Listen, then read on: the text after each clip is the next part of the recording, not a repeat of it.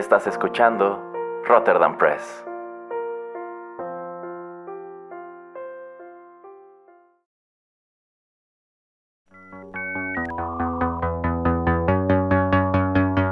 TechPili.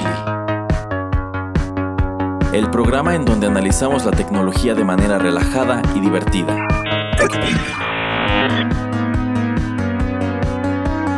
Bienvenido a TechPili. Nuevas tendencias, nuevos dilemas. Comenzamos. Hola, ¿qué tal amigos? Bienvenidos a la emisión número 48 de TechPili, Nuevas Tendencias, Nuevos Dilemas. Los saluda Juanito Pereira a través de los micrófonos de Rotterdam Press, en este que ya es el segundo año de transmisiones de este programa y bueno, pues como estamos celebrando y de manteles largos, lamentablemente se a veces se nos cuela pues gente que luego no queremos que esté, pero pues que ustedes ya saben que aquí están, queramos nosotros o no queramos, así es que sin más ni menos que presentarlo, señor Erasmo, ¿cómo está señor Erasmo? Muy bien, señor Pereira, aunque no me explico cuál es el disgusto de mi presencia aquí en la cabina. Es que no puedo sacarlo, siempre está aquí usted, usted parece... Ya no sé ni qué parece usted, sabemos que es un ermitaño moderno, sabemos que de aquí no lo podemos sacar mientras exista la electricidad en esta casa y su teléfono tenga dinero para pedir eh, pues a domicilio, entonces sabemos que está aquí siempre aquí en la cabina, ¿verdad? Exacto. Hay, quien, hay personas que son algo así como ratones de biblioteca. Yo soy como un ratón de cabina. bueno, eh, ¿por qué no nos cuentas dónde puede, puede la gente escucharnos? Bueno, pues pueden escucharnos en SoundCloud, en iTunes, en Google Podcast, iVox, Castbox, Tuning Radio y ahora también estamos en Spotify. Exactamente. ¿Cómo ves, Erasmo? Ya arrancamos el 2020 y pues ya que son tres años de transmisiones de, esta, de este podcast, ¿no? Mm, sí, este ya es el tercer año de Rotterdam Press, exacto. Y sí, bueno, gracias a su preferencia ya, como les decimos, dos años también de TechPili y pues, como siempre digo, no, nunca me he imaginado que, podamos llegar a tantos programas, pero lo bueno es que siempre hay cosas que surgen y, bueno, pues eh, vamos a darle. ¿Qué tal, Erasmo? ¿Qué te parece si empezamos con unos temas tecnológicos? Bueno, estoy de acuerdo en empezar con temas tecnológicos, aunque sí levantaré la voz para expresar mi inconformidad porque el señor Pereira no ha querido grabar su reseña de Cats. porque nunca veré esa cosa, ese bodrio, nunca lo, nunca lo iré a ver al cine, ni lo veré en el DVD, ni cuando lo tengan en el Walmart por 10 pesos tres películas. No, no, no, no. No sabe de lo que se está perdiendo, señor Pereira, pero bueno, venga con los temas tecnológicos entonces. Usted que ya la vio tres veces debería de grabar así su, su, reseña. Porque lo único que sí sé Híjole. lo único que sí sé es que, bueno, no sé cuándo, cuándo la hayas ido a ver, pero me enteré de que le modificaron, o sea, como que hubo un relanzamiento de esa película como una o dos semanas después de, de que salió porque como las caras se veían todas bien, bien raras, que les tuvieron que como, no sé, hacer algún tipo de, de, adecuarlas para que no se vieran tan raras con el cuerpo del gato. Entonces no sé cuándo tú la viste, pero esas cosas son de pesadillas, Erasmo. Pues yo la vi tan pronto salió, la verdad, antes de que terminara 2019, porque esta fue una cinta que tuvo el atrevimiento de estrenarse al mismo tiempo que Star Wars Episodio 9. Pues, con, una actitud como de, ah, sí, los niños y los nerds son los que verán Star Wars. el verdadero cinéfilo sofisticado viene a ver Cats porque es una película muy artística, una babosada así. Pero e, e, es horrible y, y no, no sé si ya hayan lanzado esta otra versión que dice el señor Pereira que iban a pues darle otra mano a los efectos por computadora porque sí se veía pues la verdad muy inconsistente. Así nada más de rápido para que se den una idea. Este, pues los personajes, bueno, los actores a todos los modificaron por computadora como para que parecieran gatos antropomorfos, ¿no? El resultado es un desastre, pero cuando ves la película con un poco más de detenimiento es todavía más desastre porque a veces hay partes que se les olvidó renderear. Por ejemplo, en los primeros minutos no tienen manos, tienen como patitas de gato. Ajá. Y esto va cambiando de toma en toma. y como 15 minutos después de que empezó la película ya no les importó y ya tienen manos. Ándale. Y a veces tienen, a veces tienen pies como con esta textura del pelaje, Ajá. pero a veces se les ven los tenis o los zapatos de baile. Hay manos que se ven, este, pues sin texturizar, se ven Ajá. como manos humanas. Ah, Por ahí hay una toma, bueno, una escena, este, muy infame en donde en un cambio de cámara se ve una persona totalmente sin renderear. Este, hay otra parte en donde esta chica que hace a, a Victoria tiene como que todo de gato, pero su cara de humana. es, es horrible. O sea, eh, insisto, el señor Pereira no sabe de lo que se está perdiendo. No, tendré que estar borracho y drogado para ir a ver esa cosa. No hace falta, señor Pereira. Ya sale sintiéndose así. Ay, no, no, no. Oye, pero ¿tú has visto la puesta en escena? Eh, sí, la he visto dos veces y me parece increíble que pues el, el vestuario de Cats es algo muy icónico, ¿no? Y pues ese es un vestuario que consta prácticamente de licra, maquillaje y pelitos. Sí. Pero a pesar de todo, se ve mucho más estético que lo que logró este hombre a través de su producción con, con CGI, que pues la verdad eh, no, no, fue, no fue una mano la que le dieron porque eh, entre el lanzamiento del tráiler y el estreno de la película eh, modificaron pues el diseño de los gatos porque se veían todavía más feos. Y sí se supone que dos semanas después del estreno iban a sacar otra versión en donde ya les habían dado otra mano para que no se vieran así. No sé si ya lo hicieron, pero pues me parece algo incluso como sin precedente, ¿no? Que ante la pues recepción negativa de, de cómo se ve la película, prácticamente tengan que sacarla de cartelera. Este, bueno, no la sacaron, pero, o sea, es como si la quitaran y la volvieran a poner, pero, pero mejorada. Este, yo creo que esa es una película de la, de la cual, a la cual han tratado de minimizarle mucho, pues como el escándalo. Tan solo el director ni siquiera ha salido a declarar nada. Este, pero yo creo que esa es una película que en unos cuantos años será como referente de pues lo que puede pasar cuando el director le gana la flojera. O las prisas, porque yo creo que es como, como tú comentas, de le dijeron, esto tiene que salir en Navidad, esto es para la gente refinada que no quiere ir a ver tonterías de ciencia ficción, así es que llégale, llégale y apúrate. Pues no sé, yo siento que aquí hay un montón de factores este que precipitaron la película a lo que resultó, pero eso lo podríamos abordar en una reseña cuando el señor Pereira No, se digne no, a ver Cats. Lo único que te hágalo, hágalo. Nope. Tal vez un día que no tenga it, nada que hacer, pero estoy muy, soy una it. persona muy ocupada. sí, cómo no. Nada más lo que te quería preguntar de que, como dices que ya viste la puesta en escena, o sea, nada más danos unos dos, tres puntos de cómo pudieron eh, primero tomar la idea y decir esto sería una buena película y dos, cómo es que en verdad la arruinaron, o sea, comparando la puesta en escena y comparando la película, ¿tú dónde crees que se equivocaron? Yo creo que el primer error fue el elenco, porque aquí como que se, se preocuparon más en juntar gente bonita y celebridades antes que cantantes. Por ejemplo, no puedo creer que James Corden tenga top billing cuando él solamente aparece un número. Y pues la verdad él no es un cantante, es un presentador de televisión. Sí es un nombre con el que la gente está familiarizada, pero no veo por qué tuviera que recibir top billing. Y lo mismo aplica para Taylor Swift, que pues para muchos es como el lo- el mejor punto de la película, porque como que es el único número al cual sí le echaron ganas, porque me imagino que les cobró un dineral por, por aparecer, pero no son ni 10 minutos de su aparición y también le dan top billing. Entonces, eh, creo que fue un grave error el elenco, que la mayoría de ellos no son cantantes. Este, y también que, de- que pues como que trataron de modificar el guion y la música. El guion en cuanto a que, pues es que Cats es un musical que no trata de nada realmente. Este, como que sí trae este subplot de, de Grisabela y de que esa noche eligen un gato como para que se vaya al cielo, una cosa así. Este, pero aquí tratan de darle como más historia y, contar una. armar una narrativa con estos números musicales, pero la verdad no funciona porque es muy tonto.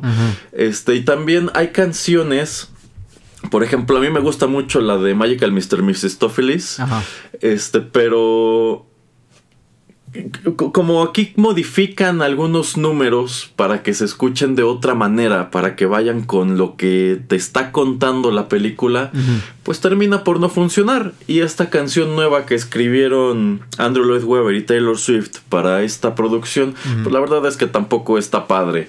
Y pues igual, este, momentos muy risibles como el número de Sirian McKellen, que no sé por qué se prestó a esto. E, ese señor no canta, ¿por qué quieres ponerlo a cantar? Helen Mirren, su, número es horrible. No, no, no, no, no, no, insisto, es que esta película no hay ni por dónde empezar. Entonces, eh, respecto al musical, pues el musical es más estético.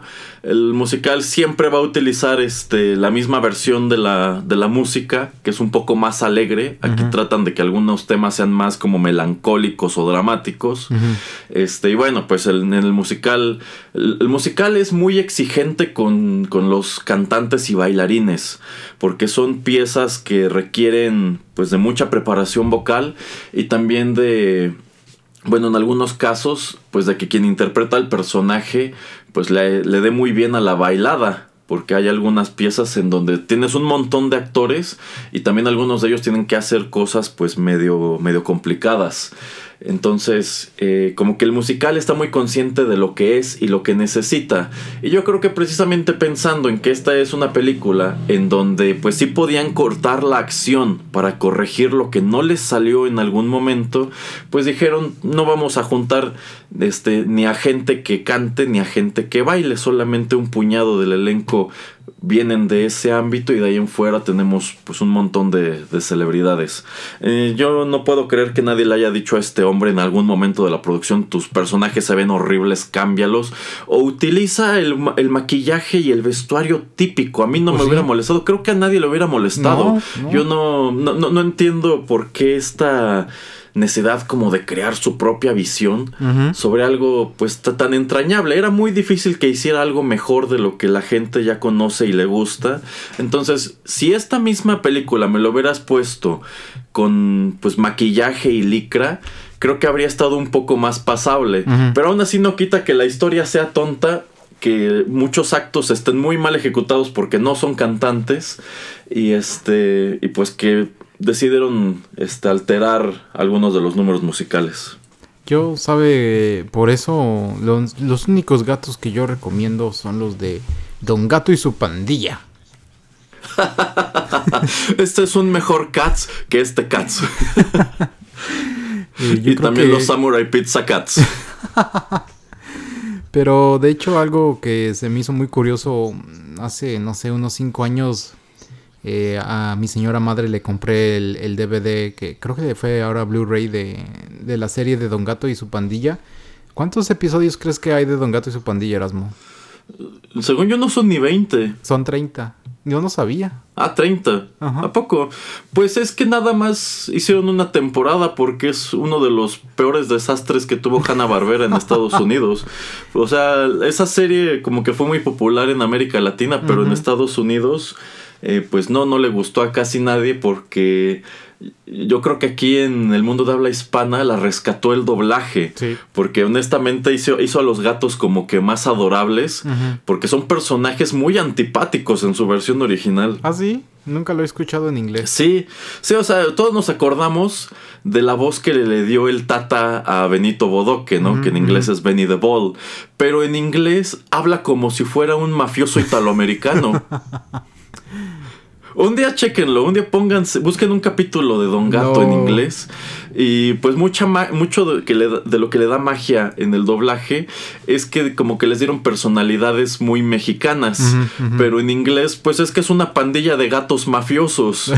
Entonces no pues tienen por qué ser adorables, porque son como criminales. ah, ok. Entonces yo creo que eso es lo que lo rescató acá en México, pero muy raro, ¿no? Que la repiten y la repiten o la repetían muchísimo en el 5 y yo nunca me daba cuenta de que eran los mismos capítulos. Mm, pues yo tampoco, pero será porque nunca fui gran fan. No, te digo, o sea, yo tampoco era gran fan, pero son cosas como que te das cuenta, ay, estoy viendo como que lo mismo ya repetido dos veces o lo que sea, y a mí como de chico no es que lo esperara que estuviera la caricatura en, eh, al aire, pero pues las veces que la veía no decía, ay, este, esto ya lo vi, ay, sí, ya pasó hace dos, tres semanas, ah, entonces ya le voy a cambiar de canal. Y que lo hayan dado y dado tantas veces y tan seguido es lo que te digo que se me hace muy, muy extraño. Mm, pues sí, sí, se me hace muy curioso. Bueno, ¿algo más que nos quieras decir acerca de gatos, Erasmo? ¿Algún otro dato? la de Samurai Pizza Cats es así, véanla, a mí me encanta. Y la verdad no, no tengo idea. Tenemos que traer un Juanito y las películas, aunque no tenga nada que ver, pero esa sí es una serie muy, muy chida. De hecho. Pues no, creo que es todo lo que tengo que decir de gatos por el momento. Si, no, este programa se va a tratar de cats, ¿eh? no. Y bueno, como ya nos estamos desperdiciando tanto, mejor vámonos con una pausa ya para armar bien el programa tecnológico. Ya regresamos. Seguimos con TechPili después de esta pausa. Quédate con nosotros.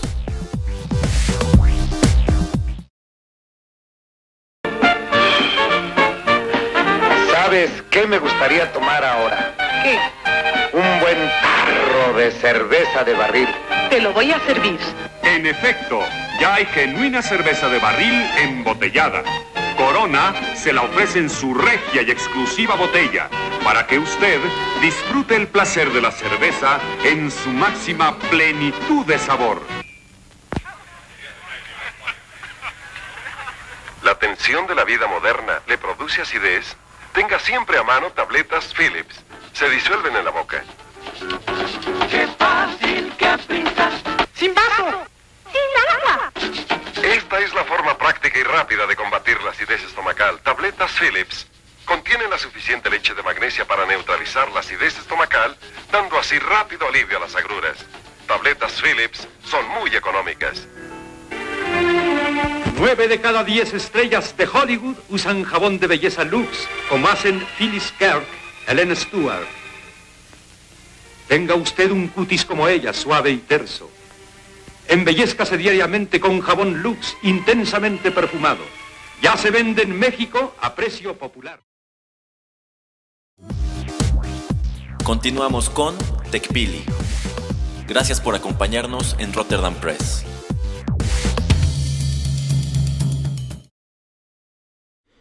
Ya estamos de regreso aquí en TechPili y bueno, pues debo de confesarles que yo no soy el que escogió este tipo de comerciales. Ese fue Erasmo y la verdad la primera vez que lo escuché fue raro. Entonces quisiera que la gente, que bueno, que le explicaras a la gente Erasmo, pues de dónde te surge esta idea de, de pues ya no tener música, sino tener este tipo de, comerciales eh, viejillos. pues es que Digo, estamos en una época en la que hay muchísima nostalgia al parecer por los años 70, 80, 90. Entonces, hace poco me di a la tarea de buscar comerciales viejos y resulta que hay muchísimos, de hecho hay colecciones enteras, así como que te reúnen todos los comerciales de digamos una marca de pan de un osito del año 95 por ejemplo. Ay, que en serio. Ajá, y, a mí se me hizo muy curioso cómo, cómo hay gente que se ha tomado esa molestia de rastrear esos comerciales, que digo, son calidad grabado de la televisión, ¿eh? no, no, no es calidad de video. Este, pero pues los encuentras y de pronto te vuelven a la cabeza productos o versiones de esos comerciales que sí viste, pero de las cuales ya no te acordabas. Y por ejemplo, también me estaba acordando de muchos juguetes que llegué a querer y no tuve, o que sí tuve, como esta bola que le metías un globo de agua, la torcías y era como un timer y tenías que irla aventando con tus amigos hasta que reventara a ver a quién le tocaba la explosión. ¿Este viste el comercial o lo tuviste? No, ese sí lo tuve. Sí, sí me acuerdo haberlo jugado muchísimo. Pues se me hacía muy divertido, digo, era una cosa bien sencilla, pero estaba padre, ¿no? Solamente que yo siento que es de esos juguetes que nuestros papás no querían comprarnos luego porque, pues obviamente ibas a terminar mojando todo. Sí, sí, de hecho sí, o sea, sí me acuerdo cómo, eh, pues lo aventabas y alguien le reventaba, ¿no? Entonces, eh, pues muy, muy chistoso el, el, tener que tener este como el temporizador y el tener que estar aventándolo entre personas, pero pues supongo que lo descontinuaron porque era tal vez eh, un poco peligroso por esta como aguja que tenía. Ah, pero ¿qué crees, señor Pereira? Hace poco fui a una juguetería y ya existe otra versión de eso mismo. Solamente que aquí en lugar de ponerle un globo, lo llenas de agua. Ah, ok. Ajá, es mismo principio, pero me imagino que el splash tampoco es tan dramático, ¿eh? Porque no creo que le quepa mucha agua y supongo que lo que hace es nada más como que abrir este las pues como unas compuertitas que trae para retener el líquido y pues ya se abre y se tira, se derrama todo el líquido. Sí, supongo que pues, es más eh, más sencillo, más seguro. Pues supongo que más kid friendly. Quizá ahí el problema fue eso que comenta el señor Pereira, de que en algún momento algún niño lo desarmó y se empezó a picar con la aguja. y pues no faltarán los papás que demandaron al fabricante. Sí, sí, exactamente. Pero bueno, era un juguete muy chistoso en su época y ojalá que lo hayan hecho pues más seguro, ¿no? Pero bueno, saltando a temas ya que son de tecnología, no tanto de tecnología, pero a ver Erasmo, ¿por qué, nos explica, ¿por qué no nos explicas primero lo que son los cupones? Bueno, los cupones son pues promocionales que te sirven para que este, por ejemplo, si tú llevas ese cupón a cierta tienda o a cierto supermercado, te hacen un descuento en cierto producto o puedes aprovechar una promoción de que si compras uno, a lo mejor te puedes llevar un segundo a mitad de precio. Sí, y cabe resaltar que, bueno, por lo menos en Estados Unidos estos cupones vienen o en revistas o en los periódicos y había que recortarlos. Eh, sí, de hecho eso es algo muy propio de la cultura estadounidense. Creo que aquí en México no, no teníamos tanto esa costumbre de juntar cupones, este, incluso no estoy seguro de que hubiera, por lo menos yo no recuerdo en las revistas que compraba mi mamá que trajeran cupones, ni en los periódicos. Sí, bueno, yo sé que aquí en México tal vez pues no era algo así muy utilizado, pero eh, pues lo que tiene que ser el cupón, lo que su idea principal, como tal vez ya sabemos, es el que incentiva a las personas en que tengan que ir a las tiendas y pues puedan comprar más cosas, ¿no? O sea, eh, tal vez existe de hecho este programa en Estados Unidos donde te enseñaban que había gente que de hecho recortaba varios de los periódicos de las revistas cupones iba y los cambiaba y le salía súper barato así comprar, no sé, muchos rollos eh, de, papel higiénico. No sé si alguna vez viste el programa Erasmo, si lo conoces. Sí, sí. Ajá. Sí, sí recuerdo ese programa. Ajá, sí, digo, no tiene, digo, no es así muy, muy reciente. De hecho, creo que debería tener unos, unos 10 años que lo vi, o 5 tal vez. Eh, la verdad, ni me acuerdo cuando lo, lo pasaban en la televisión. Eh, pero pues se me hacía muy interesante esto, o sea, es una manera de, tenerlo en las revistas o en los periódicos, los cupones, para que la gente pues pueda ir y tal vez quiera comprarse un, jabón o, un shampoo a, mitad de precio, a veces es dos por uno, etcétera. Pero pues digo, las empresas, eh, en este caso los supermercados, lo que hacen es tener este tipo de promociones para que la gente vaya y no solamente se compre esos productos, sino que pues también entren y vean qué otras cosas hay y ya saben que el consumidor no solamente pues va a tomar eh, esos productos, sino que va a ir alrededor de la tienda y va a conseguir o a comprar pues más cosas, ¿no? Exacto, sí es un incentivo para que vayas al establecimiento.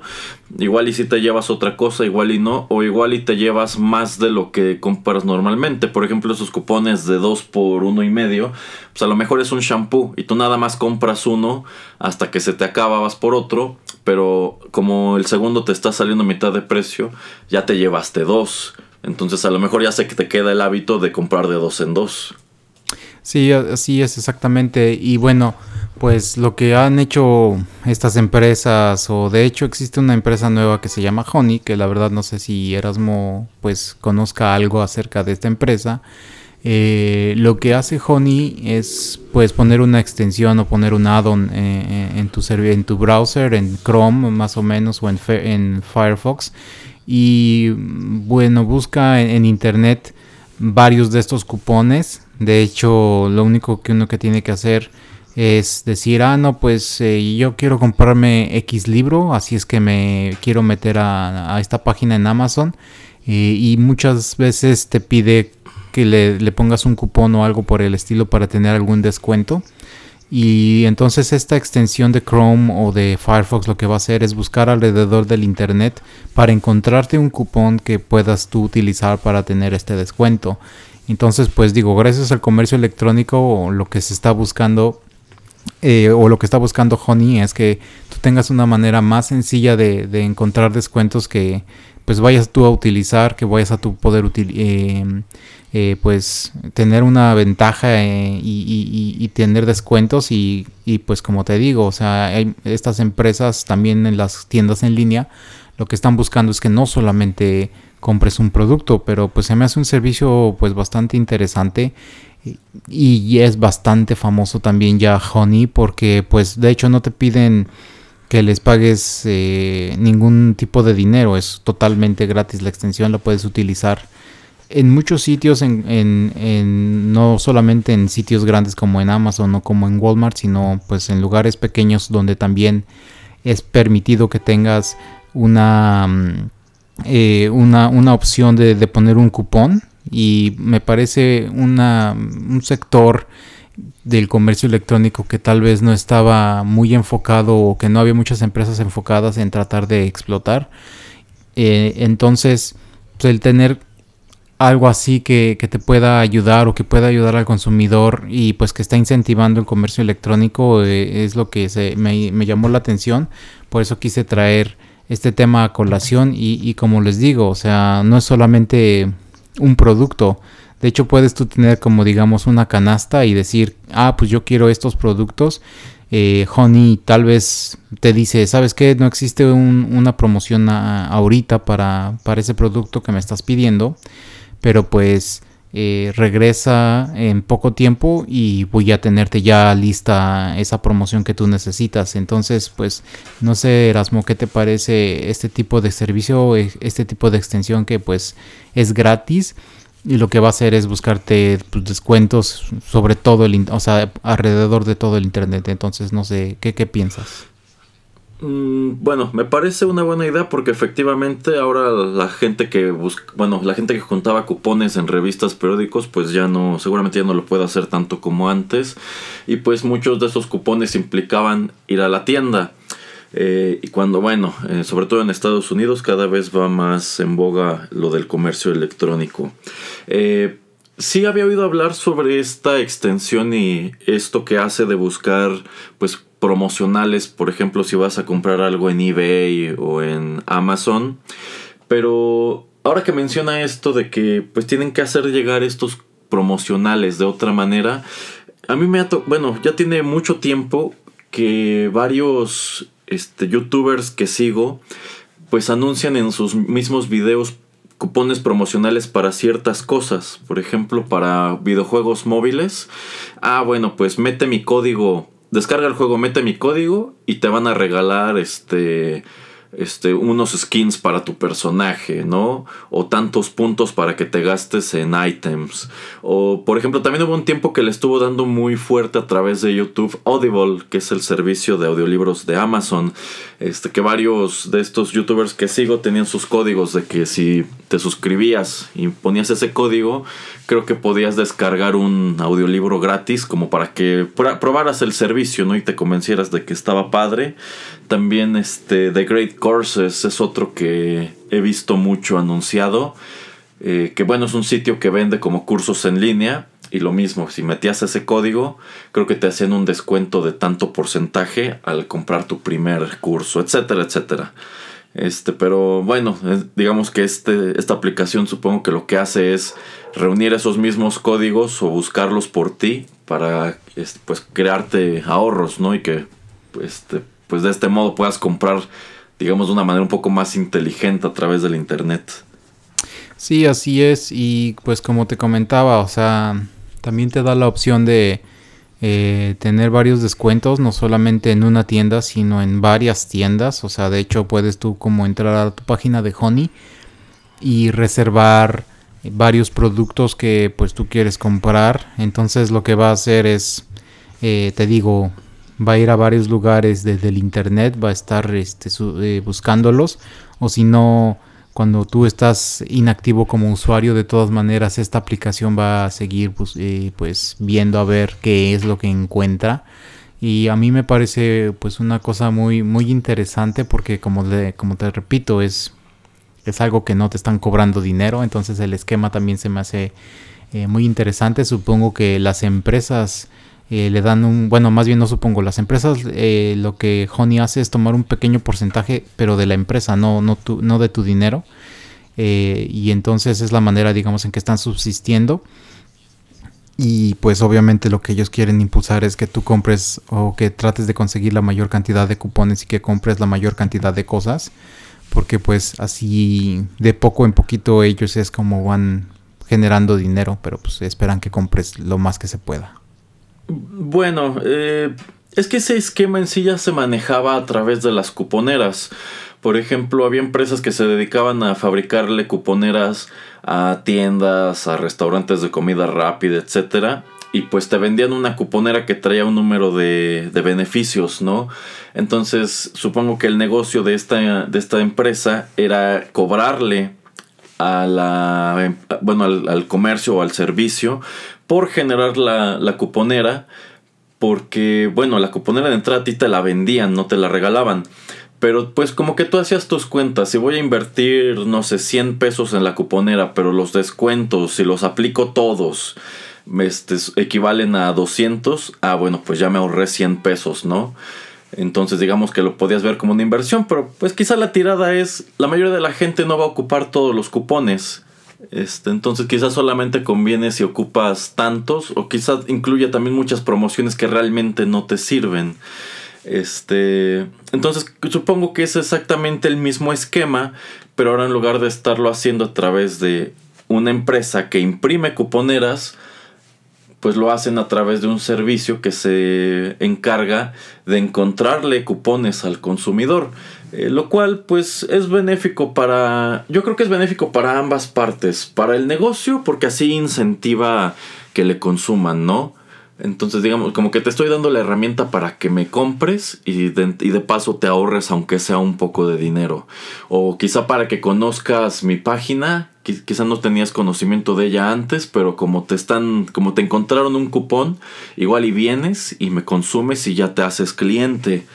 Y supongo que también les sirve a, a Google porque de este modo pueden rastrear este, ¿qué, ¿para qué sitios está buscando cupones la gente? A lo mejor ya saben de cajón que la gente va a buscar para lugares como, como Amazon, como eBay, como Linio, pero quizá de pronto les vota, mira, hay mucha gente que está buscando cupones para esta tienda en línea que vende este, alimentos orgánicos, ¿no? Ah, bueno, pues vamos a poner la atención por qué está cobrando popularidad, ¿no? O por qué hay ciertos lugares a los que eh, pues la gente está prefiriendo acudir a comprar cosas que también venden otros sitios más grandes. Yo creo que para ellos como, bueno, ellos que se dedican a ese tipo de cosas es información que les puede ser muy útil. Y pues por eso supongo que este, decidieron lanzar la aplicación. Y pues no, supongo que nos están haciendo ricos con ella por las comisiones, pero les está dando acceso a ese conocimiento. Sí, bueno, de hecho no lo había yo pensado de esa manera.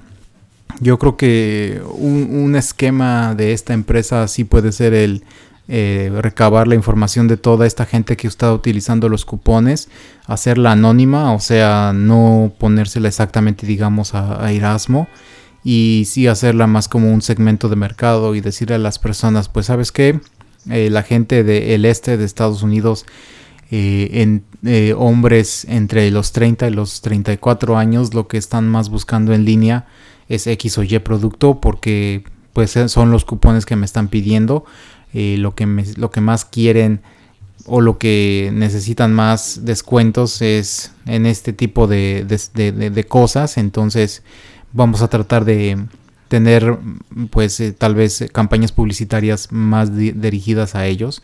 Y sí, de hecho no, no lo había pensado de esa manera. De hecho yo traje este tema aquí al programa porque pues ya hemos visto que hay otras empresas tecnológicas, por lo menos, eh, por ejemplo, Apple, eh, como también lo ha hecho Android, con sus sistemas ya de pagos que puede ser con Apple Pay o, o con Samsung con los eh, teléfonos de Galaxy que por lo menos Apple tiene su, tarjeta de crédito bueno su Apple Card donde tú puedes, puedes hacer compras en línea. Y pues PayPal está viendo que, que, que tiene pues varios competidores ahí que PayPal es la empresa pues más grande y que se dedica a eso, al, comercio electrónico, a las finanzas en línea, y pagaron la no despreciable cantidad de Erasmo de 4 mil millones de dólares por Honey. ¿Cómo ves? ¡Ja! Sí, así es. Entonces se me hizo un tema muy interesante traer. Bueno, pues eh, supongo que le vieron el potencial, ¿no? A lo mejor se, se, se percataron de esto mismo y dijeron, Matanga, que bueno, PayPal es un servicio de pagos en línea que pues va creciendo mucho. Cada vez hay más sitios que te permiten pagar a través de PayPal, que es, es muy cómodo y pues quiero pensar que también es muy seguro. Este, y digamos, y bueno, yo creo que esto les ayudaría a, que quizás si, si eres un usuario constante de PayPal, a lo mejor te animes a utilizar otros sitios que no sabías que también lo recibían o que existían de cualquier manera porque bueno igual tienen su newsletter en donde te envían como promociones de terceros. Por ejemplo a mí luego me llegan correos de este ah pues tal sitio tiene ahorita un descuento en cosas para el hogar no entonces este compra con PayPal y te hacen un descuento adicional. Cosas así. Entonces supongo que pues por allí debe ir la tirada de comprar honey. Eh, sí, y también, bueno, no lo hemos visto ya tanto en México, pero pues en otros países también eh, existe hasta bancos que pues ya no, no tienen ni, ni, un lugar físico, ¿no? Lo que tienen pues son sucursales en línea, y todo existe en línea y lo único que a uno le puede llegar es la tarjeta de, crédito, que ese sí es el único plástico que vamos a ver, pero pues todo lo demás, el manejar tus finanzas, tus ahorros, todo pues es un servicio electrónico. Y digo, eh, encima de eso, como ya estoy comentando, tenemos a Apple, tenemos de hecho algunos tipos de proyectos que Facebook quería lanzar también para, digamos, tener su propia como línea de crédito, también Amazon que Amazon, ya habíamos comentado, se está juntando con, una empresa, con un banco para entregarte una tarjeta, pues PayPal yo creo que vio todos estos contrincantes y dijo, no, ¿sabes qué? Yo necesito ofrecer algo extra, algo más, eh, algo que la gente le, guste, que pueda utilizar con mi propio servicio y por eso es que compran Honey, digo, es lo que yo pienso. Efectivamente. Eh, Pienso que sí, por un lado va por allí, están blindándose, están preparándose para el momento en que más y más empresas entren a este terreno de los pagos en línea eh, que bueno, Apple viene muy viene con ideas muy interesantes. Uno, un banco que anda muy fuerte con eso mismo es BBVA, que tiene el servicio de, de, wallet. Aunque la verdad, por lo menos aquí en México, yo no he visto muchos lugares que lo reciban. Por ejemplo, para ir, para ir al cine, el único servicio de, de, de este tipo que reciben es precisamente PayPal. Y se me hace muy curioso que ya tiene mucho tiempo que Cinepolis sí recibe PayPal y hasta hace relativamente poco Cinemex no te permitía pagar de otra manera que no fuera tarjeta de crédito. Yo me imagino que porque la comisión que les cobra PayPal por esto debe ser este, elevada, pero la verdad es que es muy cómodo. O sea, si a mí me ponías a escoger entre uno y otro, pues yo siempre iba a preferir Cinepolis porque puedo pagar con PayPal y para mí es muy cómodo.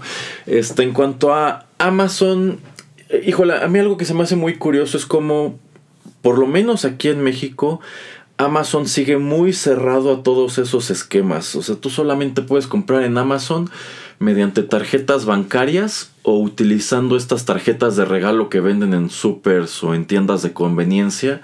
Este, y no, no reciben ningún tipo de pago en línea. Yo quiero suponer que quizá no reciben PayPal porque este, a Jeff Bezos no le cae bien Elon Musk. Este, pero pues no veo por qué debieran cerrarse. O sea, si aquí en México tenemos un servicio como el de BBVA, este, ¿por qué no está disponible? Que bueno, para mí eso es un gran desincentivo para consumir a través de Amazon, que pues yo, para mí es más cómodo utilizar PayPal que, que estar metiendo cada vez que vaya a comprar una tarjeta o dejárselas allí registrada, que pues se me hace peligroso, ¿no? Porque Amazon ya ni siquiera te pide el código de seguridad, como se queda ahí guardada la tarjeta, nada más le das este comprar y puedes comprar, comprar y comprar. Entonces, pues por cualquier cosa yo creo que no es lo más este conveniente. Entonces, se me hace curioso, o sea, yo pensaría que incluso a estas alturas quizá ellos ya tendrían exactamente este mismo servicio, ¿eh? Ya tendrían algo así como Amazon Pay o no sé, algo parecido. Yo eh, que pienso que les ayudaría a ampliar su presencia, porque así digamos que si no tienes tarjeta de crédito, pero si tienes una tarjeta, bueno, una cuenta de ahorros a la que puedes ligar PayPal, pues ya con eso puedes pagar en, eh, ya puedes comprar a través de Amazon. pues sí, pero Erasmo recuerda que el señor Besos le gusta escuchar mucho este programa, entonces yo creo que le estás dando algún tipo de ideas que ya veremos pronto implementadas. Ojalá no, ¿verdad?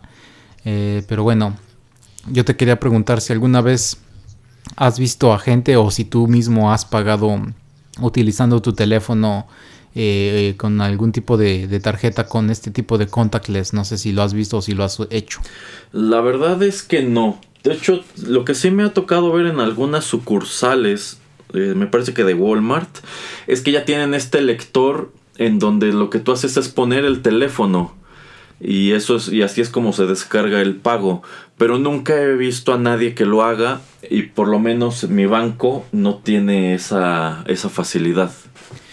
Pues yo creo que es algo que la verdad los bancos ya tienen también que explorar y, también pues empresas como los grandes supermercados o las grandes tiendas así tipo Liverpool pues tienen que empezar a, pensar que necesitan pues adaptarse al futuro que ya no es tanto futuro ya es algo que es muy utilizado alrededor del mundo.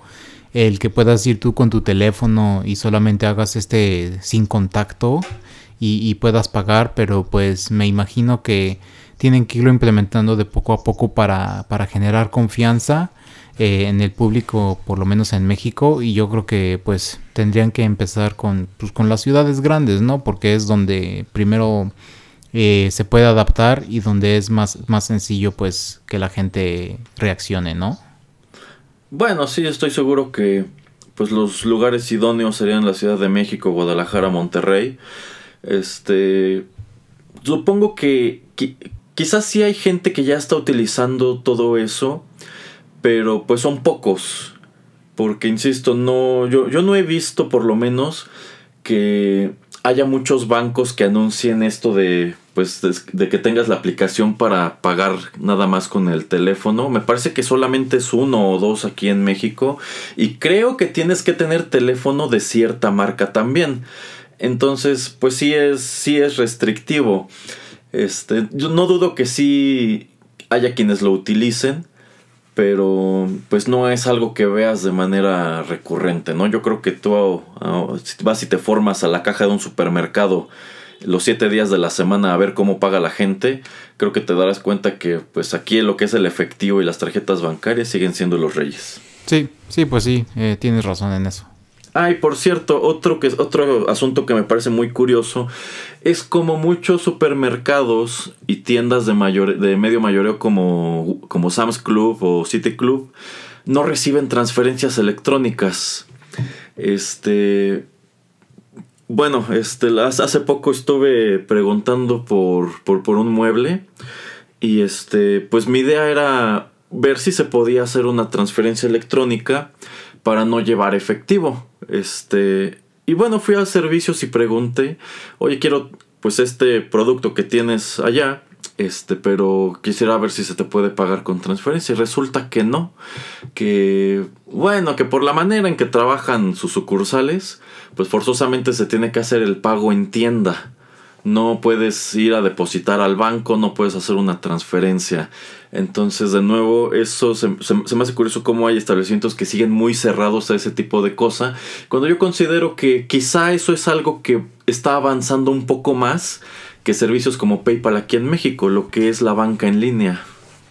Sí, sí, de hecho ya lo he notado, pero pues yo creo que la gente eh, pues desconfía de empresas y, sobre todo de empresas que solamente tal vez existen en, el mundo electrónico o en el internet.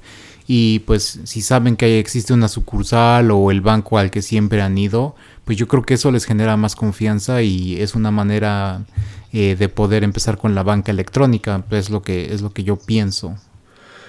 Pues sí supongo que a fin de cuentas para mucha gente como que hay una mayor sensación de seguridad en pues utilizar los servicios del banco que ya conocen de, mucho tiempo que poner esa información en manos de un tercero que vete a saber quién sea o que vaya a hacer con ella, ¿no? O sea, supongo que PayPal por el tiempo que lleva en el mercado, este, y porque es una marca que la gente ya se ha acostumbrado a ver, pues como que le tiene más confianza. Y quizá lo mismo sería con Apple, pero si de pronto surgiera un tercero o un cuarto, eh, pues la tendrá un poco más difícil para subirse a ese terreno. Sí, efectivamente, pero como ya te decía, e, existen este tipo de, de bancos que solamente los puedes encontrar en línea que no tienen una sucursal y pues yo creo que la gente ha de decir, ay no, la verdad yo no quiero tener mi dinero ahí porque pues si tengo algo que reclamar, pues a dónde voy a tener que ir a gritar o con quién, ¿no? sí, entonces pues eh, genera más confianza el, que exista un lugar eh, pues verdadero para poder ir a poner mi queja. Pues sí, qué extraño. Y yo, eh, bueno, ese asunto de los bancos en línea es algo que veo muy complicado porque pues de por sí yo creo que la mayoría de la gente pues prefiere bancos grandes, bancos que ya conoce, sobre todo por la disponibilidad de, sucursales y de cajeros automáticos, que es algo que creo le ha puesto mucho el pie a otros bancos más pequeños como por ejemplo Banjército, que no tiene muchas sucursales, hay, hay ciudades en donde no tienen nada de presencia, este, de hecho, pues supongo que su cuenta de sucursales a nivel nacional debe ser muy pequeña. Y aunque sí, bueno, teniendo una cuenta de ahorros de ellos, sí puedes utilizar los cajeros que forman parte de esta cadena que se llama Red. Este, las comisiones son muy altas. Y yo por lo menos no he visto este quizá en la vida más de cinco cajeros automáticos de Banjército. Entonces supongo que para mucha gente, si vas y les abres una sucursal de, de este banco, pues piensan, es que si abro una cuenta allí y necesito retirar, pues no, no ubico cajeros este, que no sean a lo mejor este de la sucursal, ¿no? O a lo mejor el, el único cajero que ubico me queda muy lejos. Entonces mejor me acerco a, un, a una institución que tiene mucha más presencia. Quizá no me gusta, no me gusta tanto, no me encanta el servicio que me dan, ya sé que pues me cobran muchísimas comisiones, pero al menos me están dando esa comodidad, ¿no? De que están cerca, de que si voy a otra ciudad y necesito hacer un depósito, pues también va a haber otra sucursal allá, etcétera. Entonces, yo creo que si a mucha gente que está inconforme con el servicio de su banco de toda la vida y le ofreces un banco en línea, va a ser como, exacto, ¿con quién me voy a quejar? sí, sí, así es, eso es lo que pienso que que sería la, barrera más grande para que la gente, pues en muchos lugares del mundo acepte tener solamente un banco en línea, porque pues digo, estás hablando de que es su dinero, ¿no? Entonces imagínate que desaparece la empresa y pues, ¿qué va a pasar, no? O sea, ¿dónde quedó tu dinero o, a con quién me voy a, poder quejar? Entonces, pues yo no me veo utilizando un servicio de esos muy pronto y, no sé si Erasmo sea una de esas personas que, le encantaría o, si no lo haría tampoco. No, no sé, Erasmo, ¿qué piensas? No, no, yo creo que eso sí no. Entonces, pues bueno, es un tema muy interesante el, este de Honey y, bueno, pues vamos a, a, una pausa y ya regresamos al último bloque de TechPili. Seguimos con TechPili después de esta pausa. Quédate con nosotros.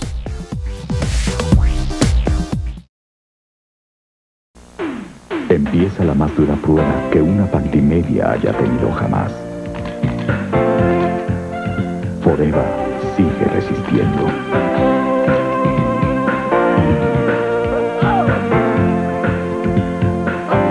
Pantimedias Forever te aguantan el paso. Ya hay un nuevo tratamiento para la cara. Regio, porque Regio es otro rollo y se los voy a probar. La exclusiva fórmula de higiénico Regio le da esa resistencia colchonadita que se nota hasta en la cara. Por eso Regio es otro rollo. Vea, pero vea bien. Oiga, pero oiga bien. Antes todo tipo de imágenes y sonidos. Ahora lo actual es Sharp. Alta electrónica japonesa. Ahora en México. ¡Vamos! ¡Vamos! ¡Vamos! ¡Al único! Su excelente calidad y tradición lo hacen el mejor circo de México, el único Circo Atay de Hermanos. De lunes a viernes 5 y 8, sábado y domingo 12, 4 y 7. Debut 22 de diciembre en la Arena México.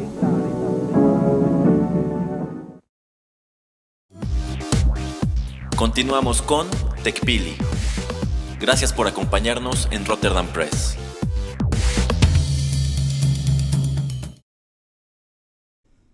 Y ya estamos de regreso en el último bloque de TechPili. A ver, Erasmo, eh, las últimas emisiones estábamos hablando un poco acerca de todo lo que tenía que ver con eh, reconocimiento facial y de los restaurantes y de tratar de observar más que nada a los comensales, ver lo que les faltaba, etcétera. Y pues me estaba enterando de que creo que hay un nuevo aeropuerto en China que ya no vas a necesitar tu boleto, Erasmo, ya vas a poder caminar felizmente por todo el aeropuerto, vas a poder llegar a, a, a, tu puerta de donde va a despegar tu avión y todo, estar pasando por varios lugares de migración, etcétera, sin tener que estar presentando documentos, porque sorpresa, sorpresa, las cámaras van a estar siempre vigilándote, van a estar viendo tu cara y van a reconocer. Erasmo va a viajar en este de Shanghái a Hong Kong o bueno, de Shanghái a Tokio y entonces yo ya lo sé, no necesito que nadie lo esté siguiendo porque todo el maldito sistema lo está siguiendo, así es que no hay problema. Bienvenido al 1984 Erasmo. Híjole, pues qué curioso. Eh, de entrada, pues sí, este nuevo aeropuerto en China, la verdad no me acuerdo cómo se llama, se ve que le invirtieron el, todo el dinero del mundo, entonces no me extraña que tengan ese tipo de tecnología. Este, yo creo que la prueba de fuego para ese aeropuerto se llamará este, seguridad. Este, sí. porque si, de, si, ya no necesitas estar presentando documentos y toda la seguridad en cuanto a accesibilidad de, de este sitio se reduce al reconocimiento facial de las cámaras, este, pues falta ver que este sistema de verdad funcione como ellos este, esperan. Y pues ojalá no dé pie a alguna, alguna desgracia posterior, ¿no? Yo quiero suponer que esto no quita que quizá haya puntos de revisión. O sea, yo no creo que tú como este peatón cualquiera puedas meterte al aeropuerto y caminar hasta la puerta de abordaje. No. Este, No, no creo. así como así, yo quiero suponer que debe haber puntos de control en donde quizá el mismo sistema le dice al personal de seguridad que tú sí puedes pasar porque estás esperando eh, un vuelo, ¿no? Este, no lo sé. Ahí pienso que tendríamos que esperar un tiempo para ver qué tan conveniente será esto. Eh, Pero yo creo que si le da resultado a los chinos, se volverá una tendencia. No creo que muy rápido porque debe ser algo muy costoso. Pero supongo que aeropuertos pues con gran tránsito y con muchos ingresos como son Heathrow, como son el John F. Kennedy en Nueva York y otros, probablemente podrían empezar a adoptarlo. Pero ¿qué te parece eso de que pues estén monitoreándote a todas horas y que exactamente sepan que tú Erasmo eres el que está moviéndote de X a, Y punto todo el tiempo? Bueno, es que yo considero que en este momento deben ser pocos los aeropuertos en el mundo que no están monitoreando la actividad. Este, eh, quizá no de manera individual como pues, se supone que hace este sistema, pero, o sea, de que estás siendo observado en todo momento en el aeropuerto. O sea, yo creo que te, te ven desde que entras y Sí. pi- yo pienso que hay cámaras vigilando toda la actividad en general. Este, entonces yo supongo que sí. podrían, si, tuvieran la necesidad, podrían trazar todo tu recorrido al interior del aeropuerto desde que entras hasta que te subes al avión. Entonces, este, o sea, eso ya ocurre. Sencillamente, digamos que van a hacerlo un poco más invasivo. Eh, o tal vez no. O sea, a lo mejor yo creo que como que si el, sistema detecta que, bueno, este es, este es Erasmo, por ejemplo, y pues si está esperando un vuelo, ok, está bien que se encuentre en tal área del aeropuerto, ¿no? Pero si de pronto entra este Cosme fulanito y él no tiene ningún asunto que atender en el aeropuerto, quizá el sistema se dé cuenta, ¿no? Ah, bueno, este es Cosme fulanito y está muy cerca de documentación, pero él no tiene este no tiene ningún vuelo programado, entonces ¿qué hace en esa zona, no? ¿Qué hace formado? Y quizá ahí es en donde prenda una luz roja. A lo mejor nada más iba por un traguillo, ¿no? eh, Sí, pero no sé, a mí me hace sentir muy incómodo que, o sea, si haces algo malo, que ya después puedan seguir o trazar las cosas que hiciste, eh, se me hace pues algo que, que sí debe de suceder, pero siento que el estarte observando desde el principio es pensar que cualquier persona puede hacer algo equivocado o también el sentir que pues por cualquier cosa que no le parezca al sistema porque no creo que haya ojos viéndote uh, todo el tiempo.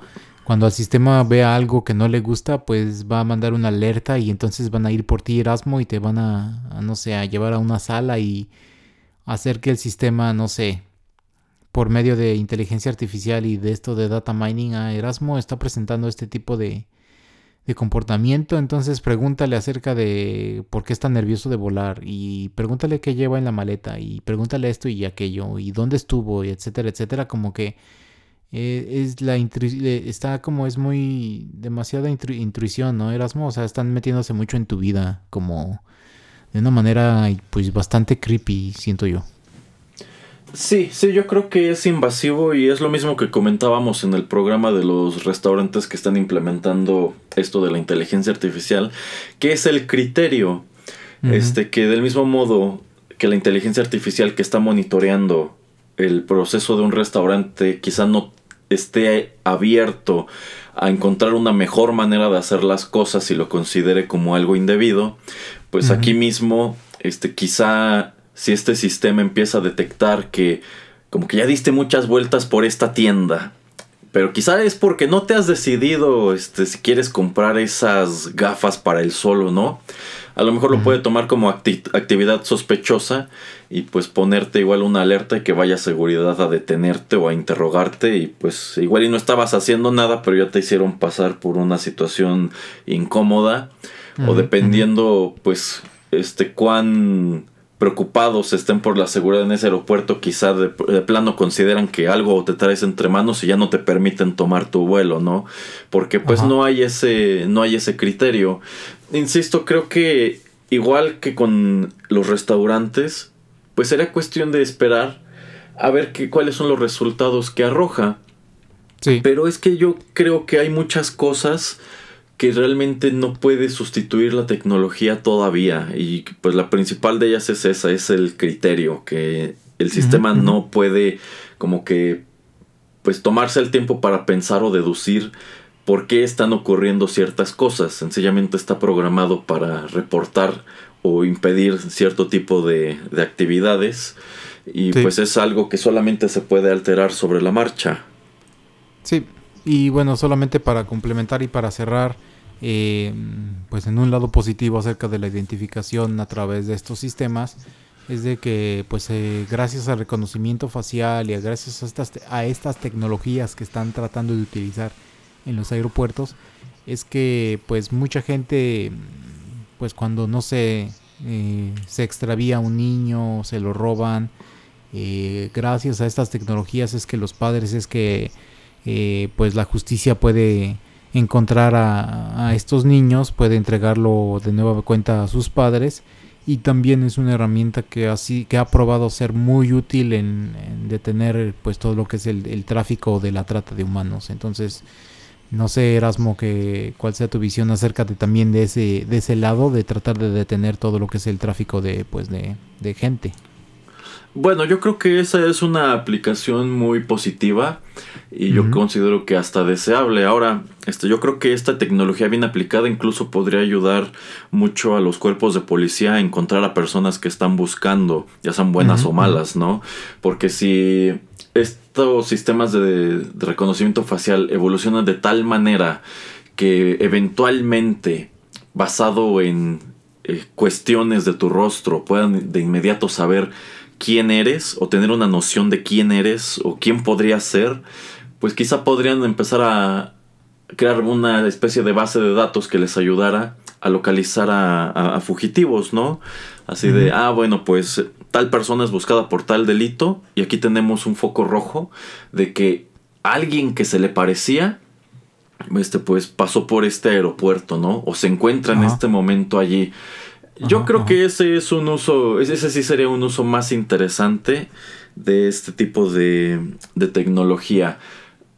Quizá eso lo veamos un poco más adelante, quizá no, quizá al final este como que todo el mundo se arrepienta de ese rollo de la inteligencia artificial y el reconocimiento facial por considerarlo muy invasivo o que dé pie a situaciones no muy agradables. Esto yo creo que es algo que solamente el tiempo resolverá pero de que tiene un montón de potencial y se puede aplicar para cosas muy útiles como esta de encontrar a niños desaparecidos o que podría incluso ayudar a atrapar a, o arrastrar a, criminales, pues eso, estaría muy padre. Es más, ya sería como, pues como que ya no necesitarías ni siquiera un Robocop, sino que la ciudad se convertiría como en Robocop. eh, sí, sí, sería como un tipo de distopia tipo, no tipo, pero me recuerda un poquito a Minority Report de tratar de encontrar y de, detener a gente antes de que sucedan cosas, pero pues digo, en este sentido sería más como pues tal vez algo sucedió, pero rápidamente puedes dar con quien está haciendo las cosas. Y porque por ejemplo en Minority Report lo que hacían era mucho con las, las pupilas, todo, había muchísimas cámaras y todas estaban como reconociendo tus pupilas y toda la, mm, la, publicidad que aparecía en las pantallas era, pues utilizaban tu nombre y te decían, ay, este, Erasmo, tú que tienes X edad, te va a gustar este producto y te lo estaban promocionando súper directamente, entonces también eso era un poquito como entre chido y freaky de, ay, está súper personalizado la publicidad pero pues, también cuando estás caminando están dando tu nombre completo y entonces como que, ay, te sientes entre celebridad y también como incómodo porque pues otra gente sabe que queriendo o no, ya sabe tu nombre, ¿no? O sea, la gente que está también caminando por ahí, pero también se te haría normal como cualquier tercera persona que no están diciendo tu, tu nombre, ay, ya vio este la computadora ya vio a, Juanito y ya le está diciendo que se compre este videojuego. Ay qué divertido. Y a mí nada más me dice que vaya y que compre no sé este las herramientas para pintar la casa y para reparar el techo. Ay qué divertido me entiendes entonces como no sé es una cosa muy muy muy extraña y muy chida al mismo tiempo Sí, sí, pero a fin de cuentas esta publicidad personalizada ya es una realidad porque pues los anuncios que te aparecen en redes sociales sí están diseñados de acuerdo a intereses o tendencias o comportamientos que la, la misma red social ha determinado. O sea, pues es, yo creo que muchos a través de Facebook nos hemos dado cuenta que si de pronto estás buscando un mueble, ¿no? O un producto en tal sitio, luego, te luego te regresas a Facebook y te aparecen anuncios de exactamente eso. y luego incluso de sitios que ni siquiera conoces, ¿no? O tiendas que no has visitado. Entonces, pues sí, yo creo que ya esto, esto, de que te lo personalicen ya es real. No es tan invasivo como lo que presenta Minority Report, pero quizá nos falte muy poco para llegar allí, ¿eh? No, yo digo lo invasivo porque pues están literalmente escaneando tus, pupilas, tus córneas para saber que es, eres exactamente tú y para decírtelo enfrente de otra gente. O sea, yo entiendo que a través de tu comportamiento con la computadora es que pueden, digamos, tratar de, de predecir quién eres y tratar de predecir qué es lo que estás tratando de comprar. Pero como que ya hemos como en cierta manera aceptado ese lado, no sé, de, de, de, lo que es tener que estar lidiando con el Internet. Pero si ya fuera, digamos, entre comillas en la vida real, aunque eso ya es vida real, pero entre comillas cuando vas caminando en un centro comercial y que te estén hablando ya estas pantallas, como que, ay, qué awkward y qué incómodo. Híjole, pues sí, y es que, por ejemplo, retomando este mismo ejemplo del aeropuerto chino, Si, el, si digamos la inteligencia artificial del aeropuerto ya sabe quién eres, pues no me extrañaría que en algún momento ocurriera eso mismo de Minority Report.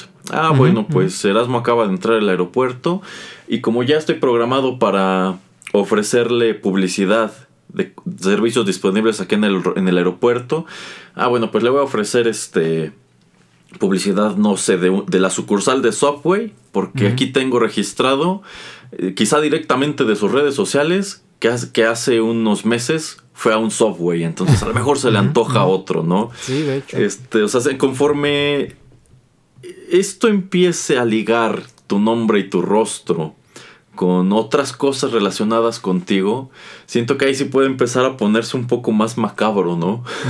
o sea, yo, yo creo que esto, esto podría ser útil incluso si empiezan a ligar quizá ese nombre y ese rostro con una base de datos como de antecedentes penales, ¿no? Entonces quizá si tienes noción de, ah, bueno, pues tengo este pasajero para este vuelo, pero aquí tengo que estuvo detenido por tal y tal cosa, entonces a lo mejor ahí puedes tomar como la decisión de quizá o lo reviso bien, o no lo dejo subir al avión, o, o, lo saco de aquí del aeropuerto, no lo sé, o le aviso a la policía, no, no sé, o sí tiene muchas implicaciones que pueden ser positivas, negativas, pero sin lugar a dudas creo que todas ellas son invasivas. Sí, sí, o que te sientas perseguido siempre, tal vez eh, sí hiciste algo malo en el pasado, tal vez fuiste a la cárcel, eh, o pagaste tu multa, o pagaste tu condena, lo que tú quieras, pero pues ya eres una persona, digamos, libre, que ya pagaste tu... Eh, o que ya tu condena ya acabó o tu multa ya pues ya fue pagada pero pues que te estigmaticen pues, tampoco sería chido. Pues no, pero yo considero que por lo menos durante un tiempo eso quizás sea inevitable. Ay, ¿va a ser la nueva versión de la letra escarlata?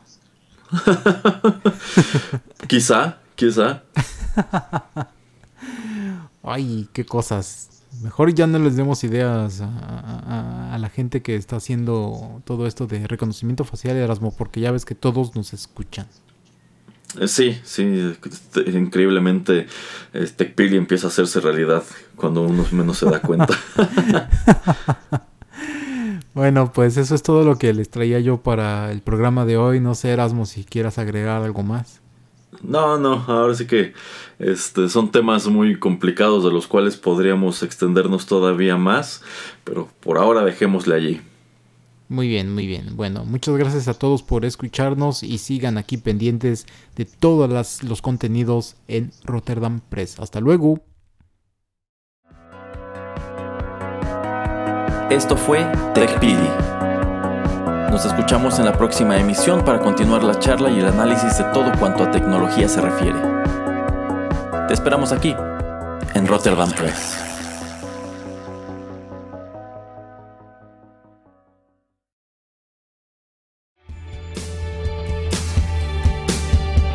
Estás escuchando Rotterdam Press.